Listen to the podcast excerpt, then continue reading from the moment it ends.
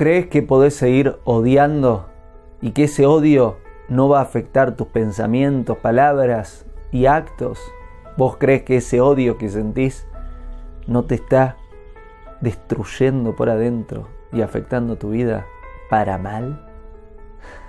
A ver, el odio que sentís muchas veces por el otro, a veces por tus padres o por tus hijos o por tu pareja, Dios no permita que suceda ninguno de estos casos, pero podría llegar a suceder. O que sientas odio por un vecino, un compañero de trabajo, un jefe.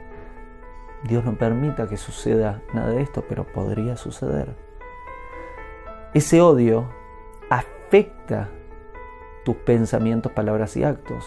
No es que podés sentir odio y ser vos misma, vos mismo y hacer las cosas bien.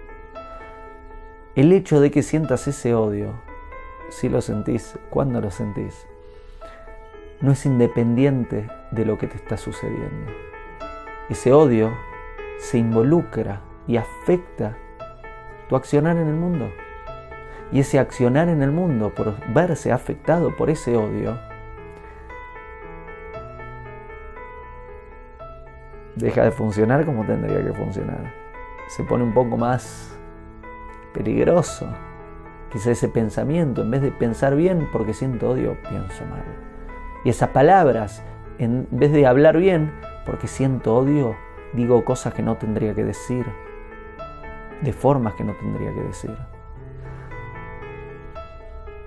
Si no siento odio por ahí esos actos, estarían bien, pero porque siento odio, quizás esos actos se modifican y hago lo que no tendría que hacer. O hago algo que tendría que hacer de una forma que no tendría que hacerlo. Por ende, provoco más odio en mi vida. Provoco más odio en el otro. Provoco más odio en mí. Empeoro mi accionar en el mundo. No es mentira el odio que sentís, el veneno que cargas, no envenena al otro, te envenena a vos. Claro que puede afectar al otro, pero te envenena vos. Vos sos la primera persona afectada negativamente y tu vida perjudicada por ese veneno que cargas. Entonces, ¿cómo se soluciona esto? Primero un poquito de autoobservación. ¿Estoy sintiendo un poco de odio? Honestamente, no, yo, yo amo a todos soy puro corazón. No, ¿sabes qué? Por ahí vos sos Buda. Yo, vengo de, otro lugar. Yo vengo de un lugar donde fallamos muy seguido. Vengo de un lugar donde muchas veces no me doy cuenta y estoy odiando. Y es. Ah. ¿Y sabes qué? Si sos de las mías, de los míos, si te das cuenta de que estás odiando. Un poquito de autoobservación si te das cuenta de que estás odiando, quítate el odio del corazón antes de hablar con el otro, antes de pensar, antes de hacer, quítate el odio del corazón. Porque si haces y actúas, y pensás y hablas con odio en el corazón, muy probablemente vas a estar diciendo y haciendo cosas que no tendrías que decir y hacer.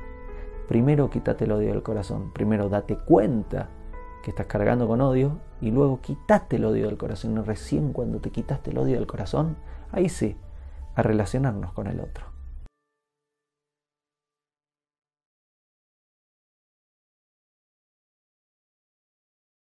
Hago esta rápida pausa comercial para agradecerte por oír mi podcast y pedirte que si te gusta lo recomiendes.